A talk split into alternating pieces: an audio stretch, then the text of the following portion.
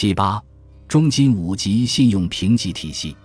中金五级信用评级体系创建于二零零五年，与中国信用债市场同时起步。由于起步较早，目前具有非金融类全覆盖、评级辨识度高、调整频率更及时、违约预警度高的特征，并且由于非发行人付费的模式相对更加客观公允。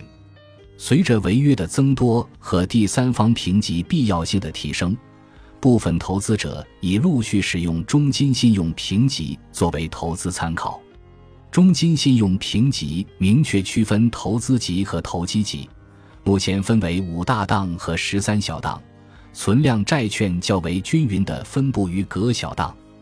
中金信用评分在一杠三档的发行人对经济和环境的持续不利变化承受能力较强，短期违约风险较低，属于投资级。而四杠五档的发行人对不利环境的承受能力相对较差，短期违约风险较高，属于投机级。加和用来区分信用的强弱。